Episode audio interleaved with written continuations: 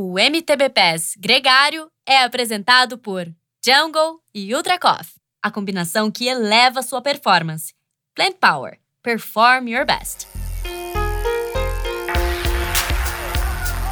Bem-vindo ao MTB Pass, um podcast que te leva para dentro do mundo do mountain bike. Eu sou a Viviane Faveri e trago aqui entrevistas com algum personagem do mountain bike mundial. Eike Leôncio é o atual campeão brasileiro na categoria Júnior e ganhou notoriedade internacional ao vencer a Copa do Mundo de Petrópolis na Junior Series. Em maio de 2022, esse jovem de Mogi das Cruzes deu um passo importante na carreira.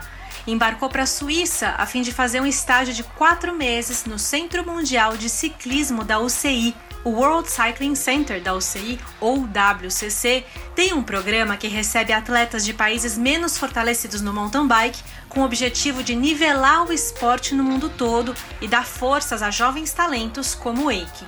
Nessa conversa, aproveitei que ele acabou de retornar ao Brasil para vasculhar sua bagagem de aprendizados. Falamos sobre novas impressões de treinamento, comportamento nas pistas e a forma como enfrentar as competições.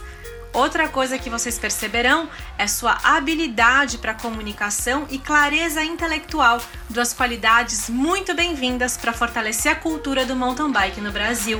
Com vocês, Eike Leôncio.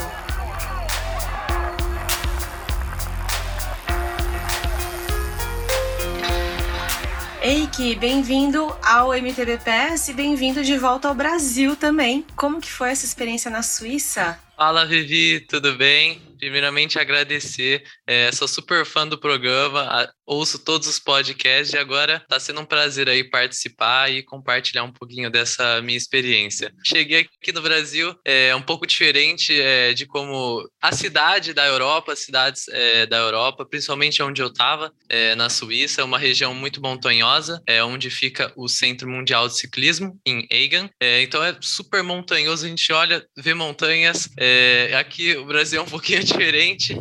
Ainda tô, tô me adaptando com algumas coisas de rotina, fuso horário, voltando é, como era antes. É, lembrando que você mora em Mogi das Cruzes, ou seja, tem um pouquinho de montanha por aí. Tem a Serra do Mar, né? Tem para ir para São Paulo para pegar a Carvalho Pinto, por exemplo, sim, você tem que subir a serra.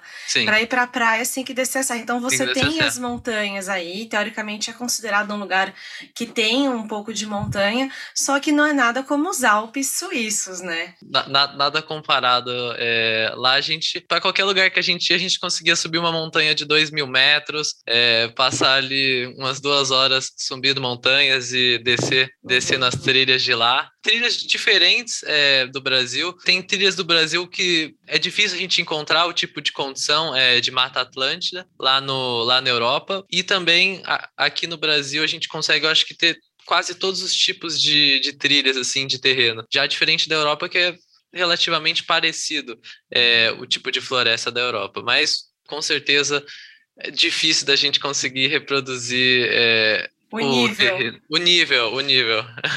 É. E as trilhas que você pedalou lá, vocês eram mais trilhas naturais ou tinha mais coisas construídas pelo homem? As trilhas de lá são muito naturais, é a maioria que a gente, as trilhas que a gente anda são trilhas de caminhada uhum. é, e trilhas também que você pode descer de bike. Já indo para os bike parks, né, a gente tem as trilhas um pouco mais trabalhadas no bike park de Leger, é, Lesenheim, trilhas mais trabalhadas aí para algumas rampas, é, relevês, para o pessoal se divertir um pouquinho mais. É, os obstáculos mais modernos, vai, que a gente chama. Sim. Mas eu, eu entendo que mesmo essas trilhas de caminhada que pode pedalar, existe um tipo de manutenção, né? Então, se você deixar a trilha sem nenhum cuidado, ela vai se destruindo aos poucos. Então, isso é uma coisa que é bom a gente falar, porque às vezes eu sinto ainda que no Brasil existe pouco incentivo para as pessoas se, unirem e ir para a trilha colocar a mão na massa. E aliás, é algo que você e seu pai fazem aí em Mogi das Cruzes, eu sou testemunha disso, que vocês constroem e, e preparam o terreno para você poder se preparar, né?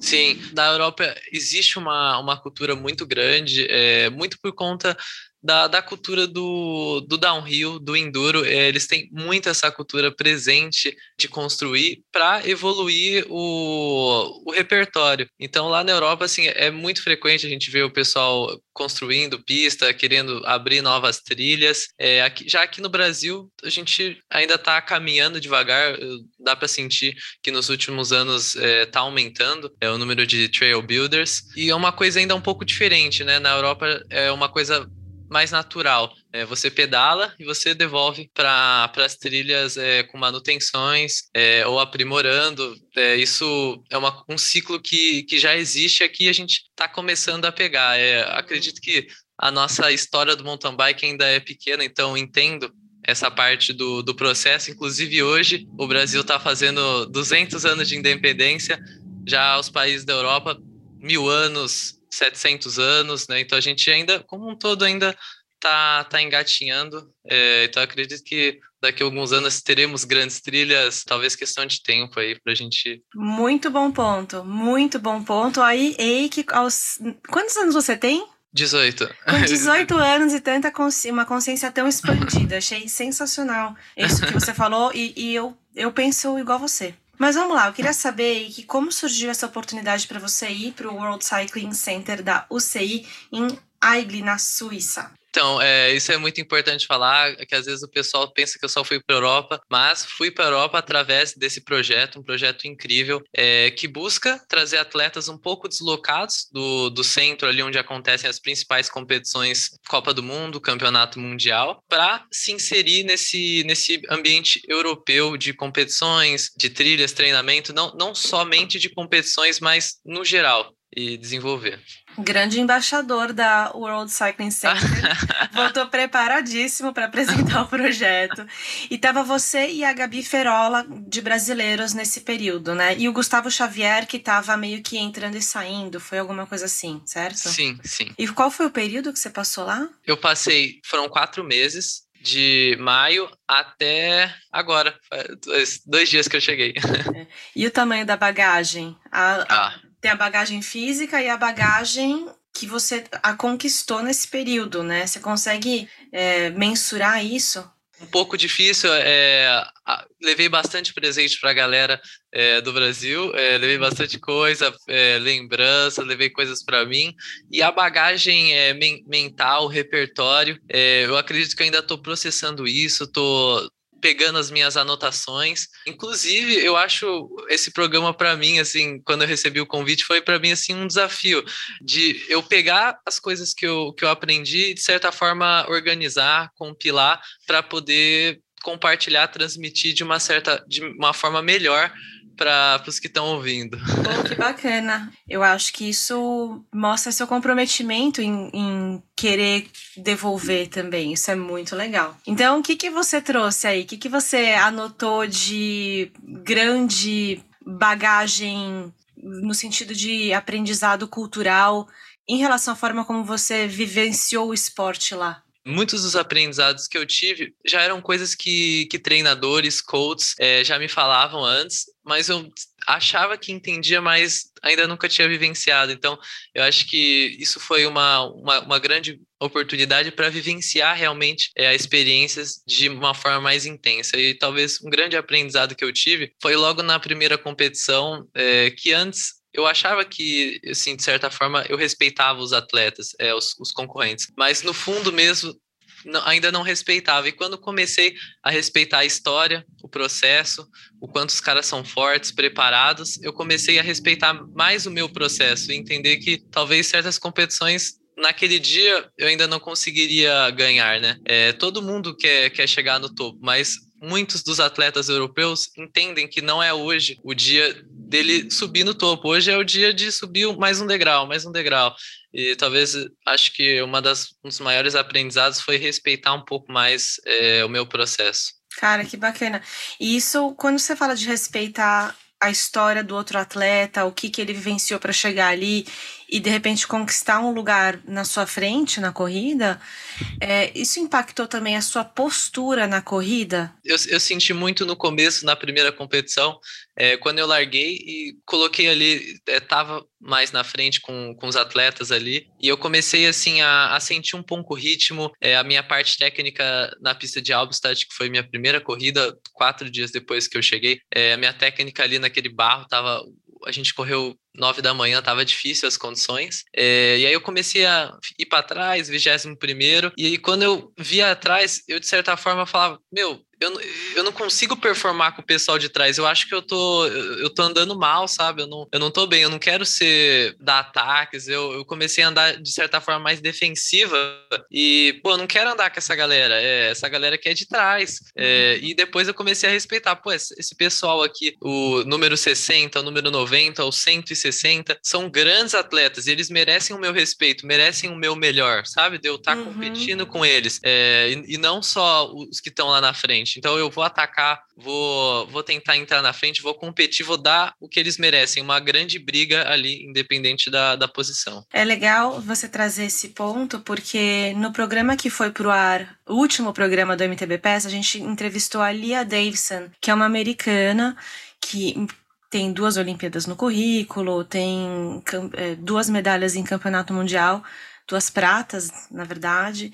Ou seja, realmente uma mulher que conquistou bastante coisa no esporte. E ela foi a mentora de um projeto dentro dos Estados Unidos para conquistar três vagas para as Olimpíadas de Tóquio. E para conseguir fazer essa, essa conquista dessas três vagas, porque em Tóquio era só os dois países, primeiros países do ranking olímpico que poderiam ter acesso a três vagas, ela criou um, uma situação em que é, várias atletas, elas eram seis ou sete no total, começaram a trabalhar juntas para buscar esse, é, esses pontos do ranking olímpico. Então, ela pegou as principais adversárias dela dentro do país, e elas começaram a viajar juntas e competir juntas e compartilhar informação, andar, fazer reconhecimento de pista, fazer um, realmente trabalhar em equipe para que os Estados Unidos tivessem mais chances de conquistar uh, três vagas para Tóquio e que então teria mais delas né,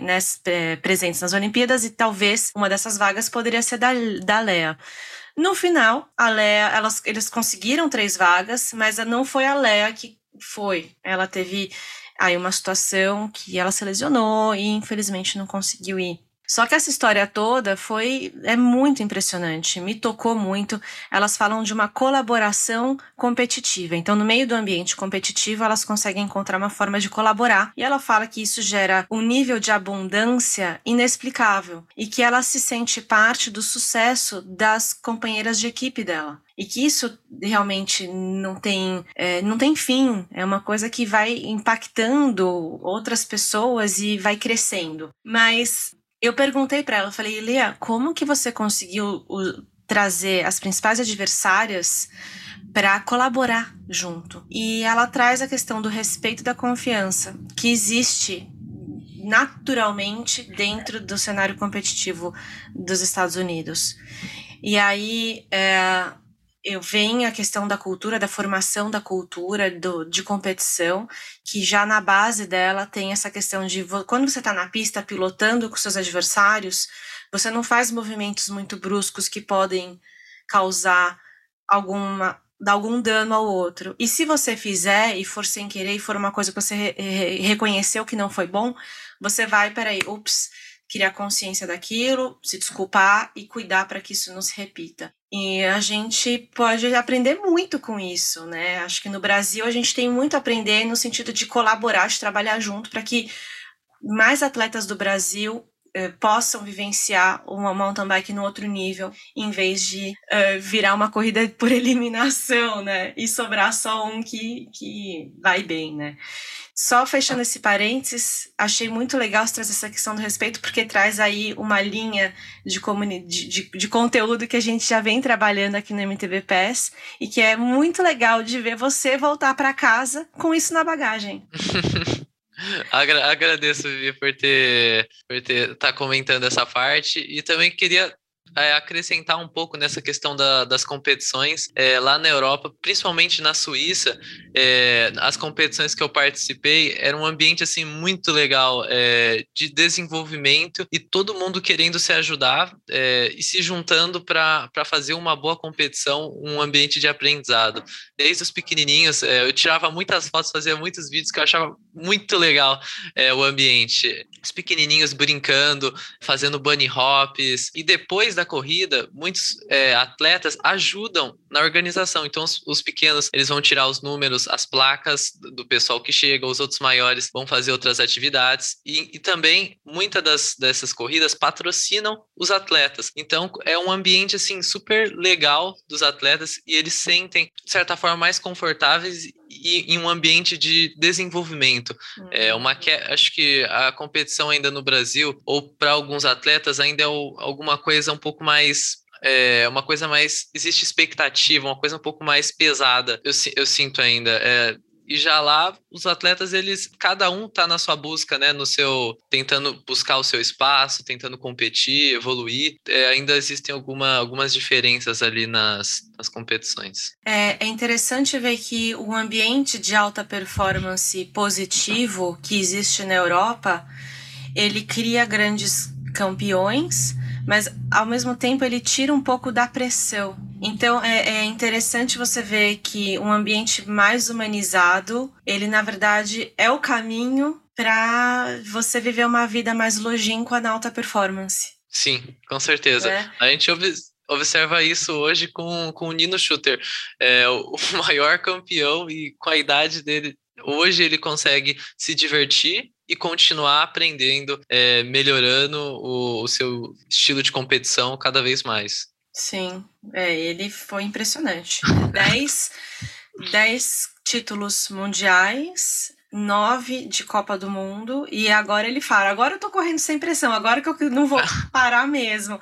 E tá em busca de mais um recorde que é o de superar o Julien Epsilon em números de vitórias em Copas do Mundo. Então, quem sabe ano que vem a gente vai ver. Só que pessoas como você que estão subindo, aparecendo ali na elite, você ainda tem mais alguns anos antes de chegar na elite, mas os jovens estão dando trabalho e chegando lá na, batendo ali na porta do, do Nino Shooter e falando: peraí, que eu não vou facilitar isso para você, não. Mas o Nino continua conseguindo superar isso tudo. Mas vamos lá, falando um pouco da estrutura do WCC, que é o World Cycling Center, ou então em francês, que é Centre de Cyclisme du Monde. Como que é a estrutura lá onde você morou? Lá funciona assim: a gente tem o, o velódromo, onde a gente deixa as nossas bikes, saímos para o treino e fazemos é, a, a, o almoço ali. É, então, é o lugar onde tem a oficina, é, é, onde funciona tudo. Já tem um lugar a dois quilômetros que funciona o alojamento, onde fazemos o café da manhã, a janta. A gente fica a maior parte do tempo no alojamento. O centro é um, é um lugar mais para treinamento, musculação. E é, você ia todo dia para o centro? Todo dia, todo dia. E tinha day off? Uh, a gente, a gente tinha day off, assim, é, a preparação, de certa forma, é parecida com a do Brasil. É, lá a gente não, não treina tão diferente, só o, o terreno, o ambiente que é um pouco diferente, mas como no Brasil, day off, é uma observação legal que a gente já fazia parte do ambiente é, se locomovendo de bike. Todos os dias a gente andava dois quilômetros de bike ia e voltava, assim como todo mundo assim que trabalha lá é, usa muito a bike como meio de transporte. Esse day off, então, você ficava só no alojamento ou você ia para o centro também e fazia outras atividades lá? Hum, a, a, gente, às vezes, no day off, no, no, nos, primeiros, nos primeiros dias, a gente fala, nossa, a gente tem o day off, o que a gente vai fazer? A gente ia para o lago, é, ia no pump track, é, tentava fazer alguma trilha, dia de técnica, uhum. é, a gente estava depois a gente começou a aproveitar para também o day off como um descanso, né? A parte baixa do nosso nossa preparação, né?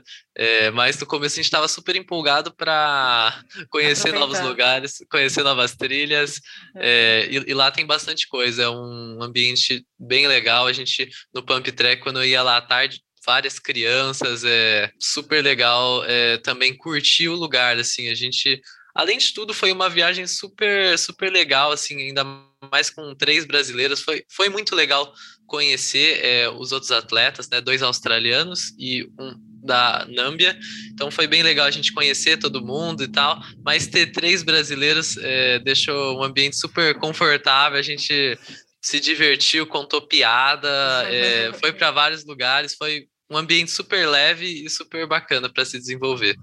E aí, como que era a estrutura? Ah, não, antes da estrutura eu quero perguntar do treino, porque então tem, tem um coach da do centro.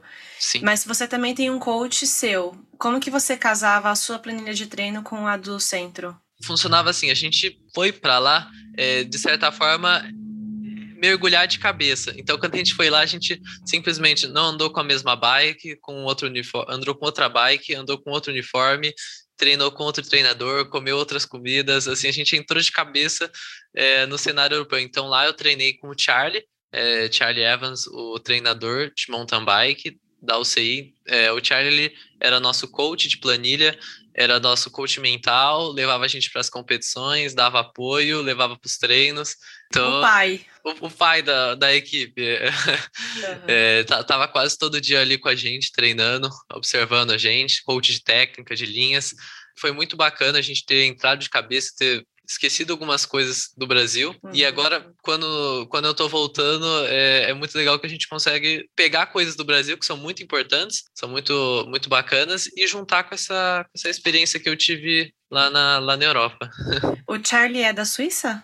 Uh, o Charlie, ele mora hoje em Eiga, mas ele é da Grã-Bretanha. E qual foi a coisa mais diferente de treino, assim, que você vivenciou lá, que você quer incorporar aqui, mas adaptado do seu jeito? Você consegue nomear uma coisa? Sim, é, na verdade, às vezes um pouco de um estilo é, de preparação, que de certa forma lá eu vivi a cultura do mountain bike de forma mais intensa. Então, todo dia eu estava com um atleta de road, BMX, de todas as modalidades, só via bike para todo lado. Então, assim, é, teve um, uma, uma hora da, do programa que eu me senti um pouco assim, é, cansado. E eu, eu vi que Charlie entendia essa questão do flow, é, da, do processo. E, e, eu fiz pedais de reconexão para reaprender a me divertir, sabe? Naturalmente eu, eu tava ali fazendo, fiz Copas do Mundo, fui Copa do Mundo é, não para participar, para assistir. Às vezes, de certa forma, massivamente isso acaba cansando. E eu aprendi, de certa forma, me reconectar de novo é, com o processo, com a bike e reaprender a me divertir e voltar para a intensidade de novo para fazer as outras competições, para continuar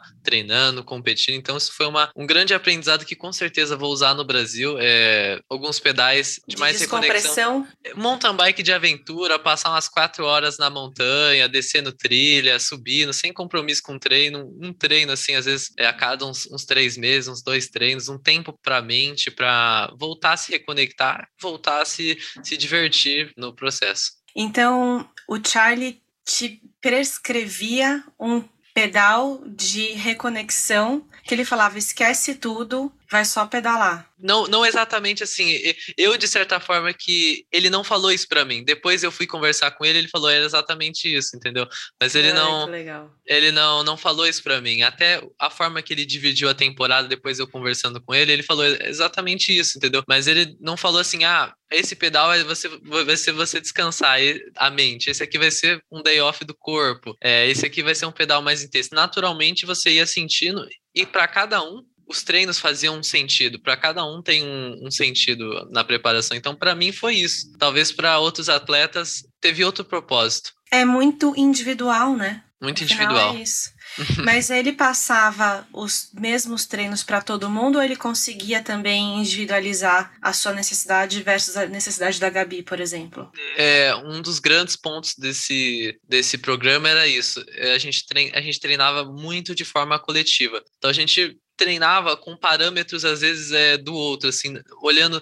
A gente não usava medidor de potência na mountain bike, então a gente treinava com parâmetros do outro e com muita percepção visual, percepção. Então a gente voltou um estilo mais de competição, um estilo mais é, raiz, mais raiz da coisa. Foi, foi muito interessante assim. Os treinos quando a gente treina com três atletas de nível parecido, é, sem medidor, só com batimento, ficava assim, todo dia era um, era um desafio. Então, todo, todo treino você tinha que, de certa forma, se reinventar para você estar tá bem ali treinar com os atletas, é, aceitar que o, às vezes o outro tá mais forte, ou se não, saber é, conseguir andar com o outro, ter a percepção visual, uhum. trabalhar tudo isso. Então, teve um, pontos positivos, teve alguns pontos, às vezes, não positivos, de, de certa forma, estar tá fazendo uma preparação não tão específica, individualizada, mas é, com certeza teve grandes pontos positivos aí de estar tá treinando com outros atletas, dividindo experiências dentro do treino. Sim, porque lembrando que foi uma experiência de quatro meses intensos, não significa que você tem que fazer isso todo o treino o ano inteiro, né? E, mas quando a, a UCI cria essa situação de pegar jovens de países que são menos favorecidos para o desenvolvimento do mountain bike e traz para o centro, ele está dando uma referência do que, que atletas que têm uma seleção bem estruturada, como Suíça, França, Estados Unidos, Canadá, fazem nos treinos da seleção. Então, esses países têm training camps que eles juntam os atletas e criam esse tipo de ambiente de treino coletivo, de desafio, de analisar o outro, de, de aumentar o repertório de percepções. Então, então, no fundo, foi isso que você pode vivenciar e que você volta para casa não como, ah, é isso que eu tenho que fazer sempre. Então, imagina, como que você vai fazer isso aí? Você vai ter que ir nas escolas e falar, galera, preciso de gente para vir treinar comigo.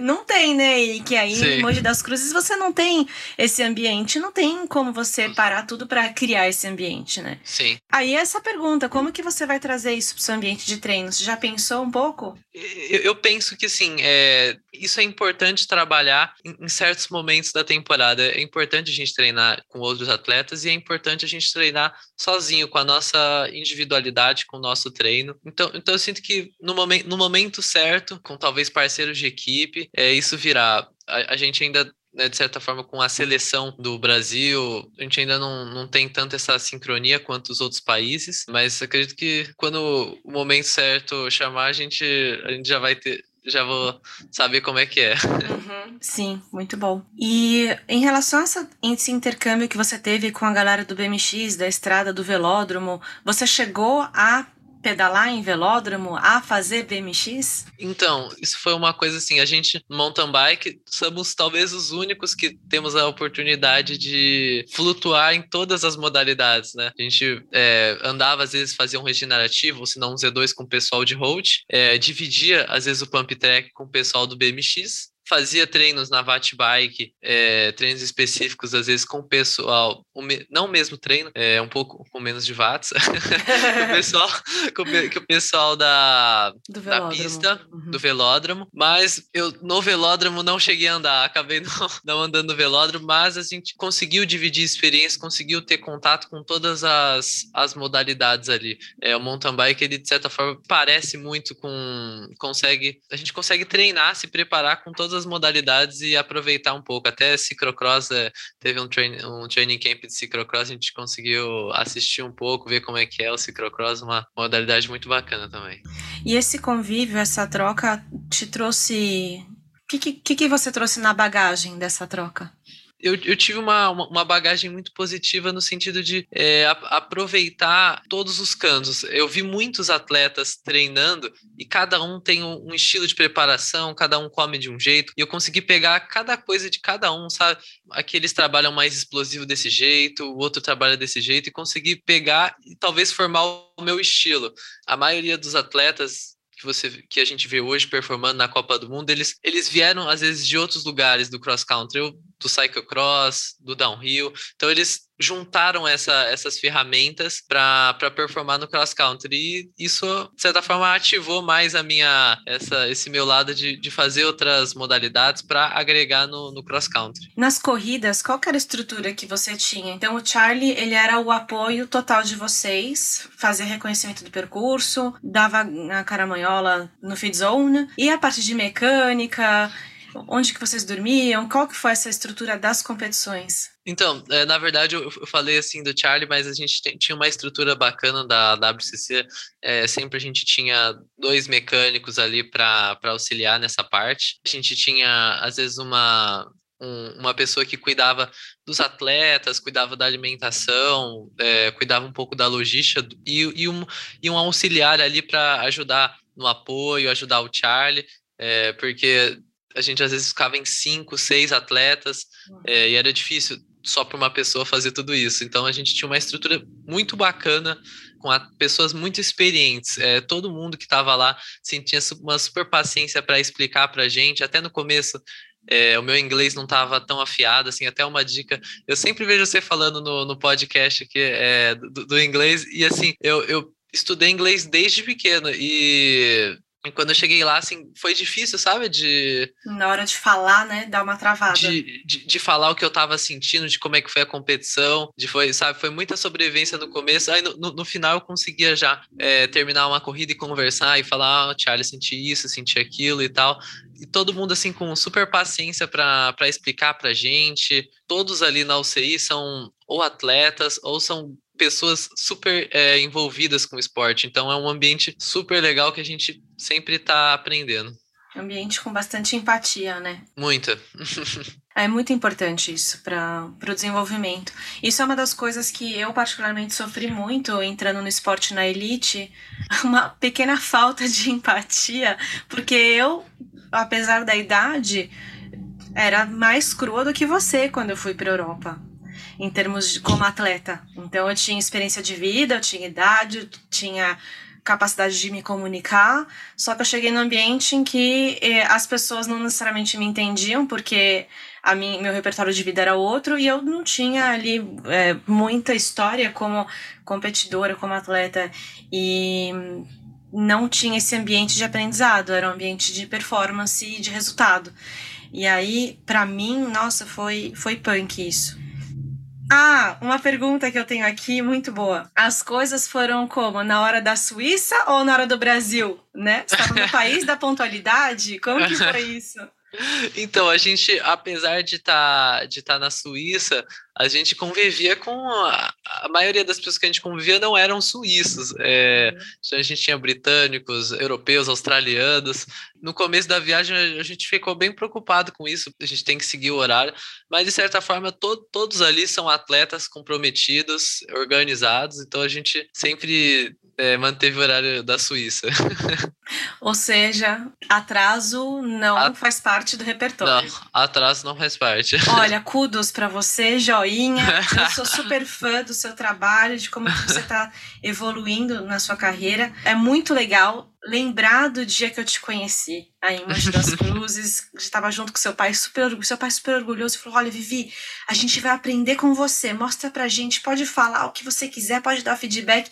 E é muito legal ver que vocês têm essa mentalidade de crescimento, de buscar conhecimento, de aprender com o outro e, e de uma forma generosa, né? Que está aqui agora compartilhando com a gente. Então, Eike, te agradeço pelo seu tempo, pela sua generosidade, por você ter essa cabeça aberta, porque acho que na nossa missão de evoluir a cultura do mountain bike do Brasil, a gente pode contar com você. Então, isso é muito gratificante. Ah, eu agradeço por estar ouvindo isso, agradeço pelo programa, por estar tendo essa oportunidade de compartilhar um pouco do que eu vivenciei na Europa, de estar conversando com você, aprendendo muito também, e é isso, muito grato.